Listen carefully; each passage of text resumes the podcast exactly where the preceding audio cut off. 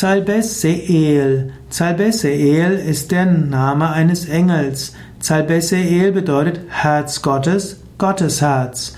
Zalbeseel wird auch geschrieben Zalbe Sael oder auch Zelepsel oder Zelepseel.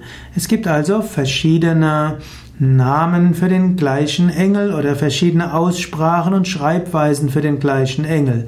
Was auch damit zusammenhängt, dass Zalbeseel ein hebräischer Name eines Engels ist und früher wurde Hebräisch so geschrieben, dass man die Vokale weggelassen hat.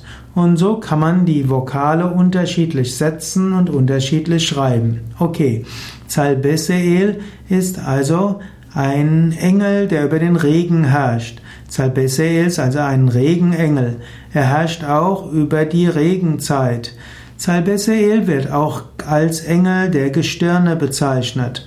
Und Zalbeseel hat ein bestimmtes Siegel mit 17 kleinen Sternen, die einen sechszackigen Stern umgeben.